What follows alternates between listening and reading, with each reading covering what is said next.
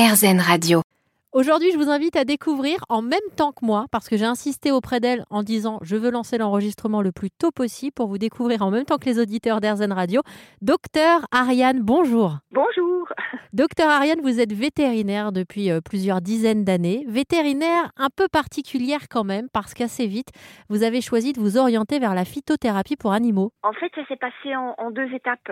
Dès que je suis sortie de la faculté, il y a presque, presque 30 ans maintenant, euh, mon premier souci, c'était le problème des calcul urinaire chez le chat. Et donc, je constatais que mes chats n'avaient pas de problème, alors que les chats de mes clients, oui. Et donc, j'ai analysé directement la, la, la cause, c'était la nourriture. Ça, c'était la première étape. Donc, assez vite, j'étais sensibilisée à tout ce qui était alimentation euh, pour lesquels évidemment beaucoup de maladies sont en lien. Et puis, euh, quelques années plus tard, j'ai été amenée à entraîner des chevaux de course. Et là, en fait, il fallait non seulement être performant au niveau de l'alimentation, mais assez vite, on, dévie, mais dans le bon sens du terme, vers la phytothérapie. D'abord en tant que complément pour des minéraux, par exemple, pour renforcer les tendons, ce genre de choses.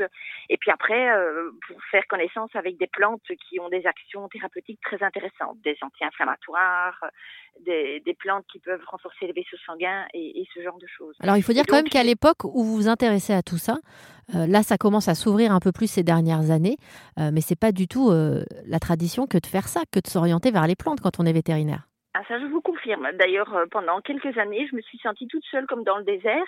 Bon, j'ai une capacité d'auto, euh, d'être autodidacte qui me permet de, de, pouvoir, entre guillemets, potasser des, des, matières assez compliquées, bon, des biochimies et phyto, phytochimie et, ce genre de choses. Et donc, je me suis mis à étudier le, les principes actifs des, des, des plantes, les, ce qu'on appelle les, les, les, molécules qui sont efficientes et qui vont amener à des, à des, aux propriétés thérapeutiques. Et donc là, j'ai découvert tout un monde, en fait, qui est, qui est un monde aussi complexe que la pharmacologie traditionnelle qu'on apprend à la faculté, sauf qu'au lieu d'étudier les molécules des médicaments, on étudie les molécules des plantes. Et donc, c'est comme si on, on se rajoute un, une énorme boîte à outils supplémentaire et complémentaire à la médecine traditionnelle. Et ça a ouvert évidemment euh, des, des voies encore plus importantes en ce qui concerne la prévention, bien sûr, puisque je reviens par exemple à l'exemple des tendons. Si on renforce les tendons, on évite des tendinites plus tard, ce qui était très intéressant pour les chevaux de course. Donc, donc voilà. Et pareil pour l'alimentation.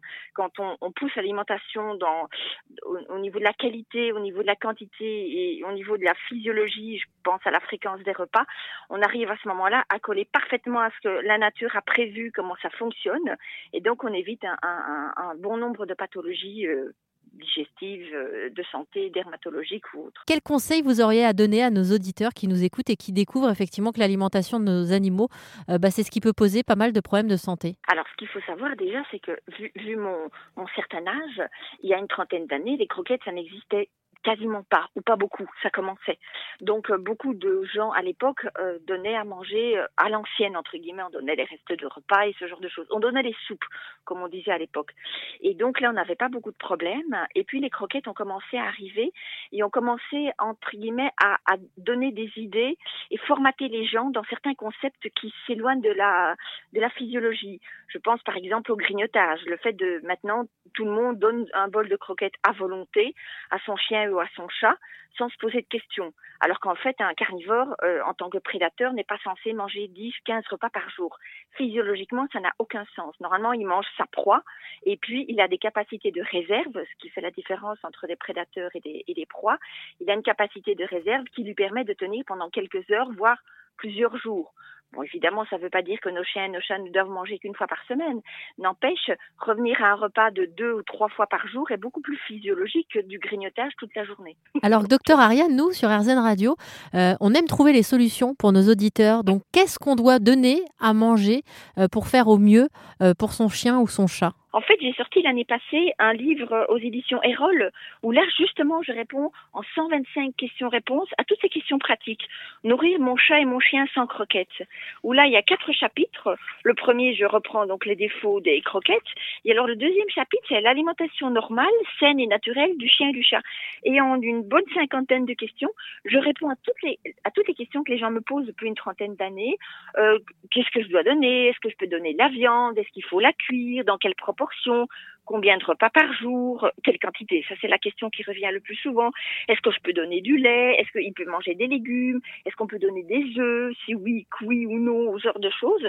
Et donc, toutes ces questions se retrouvent dans mon livre qui est beaucoup plus pratique où justement euh, je, réponds aux, questions que les gens se posent de façon pratique pour pour entre guillemets éliminer les croquettes ou en tout cas fortement les, diminuer et passer donc à une alimentation beaucoup plus saine, naturelle et physiologique en fait. Je dirais qu'il y, y, y a, deux grandes choses.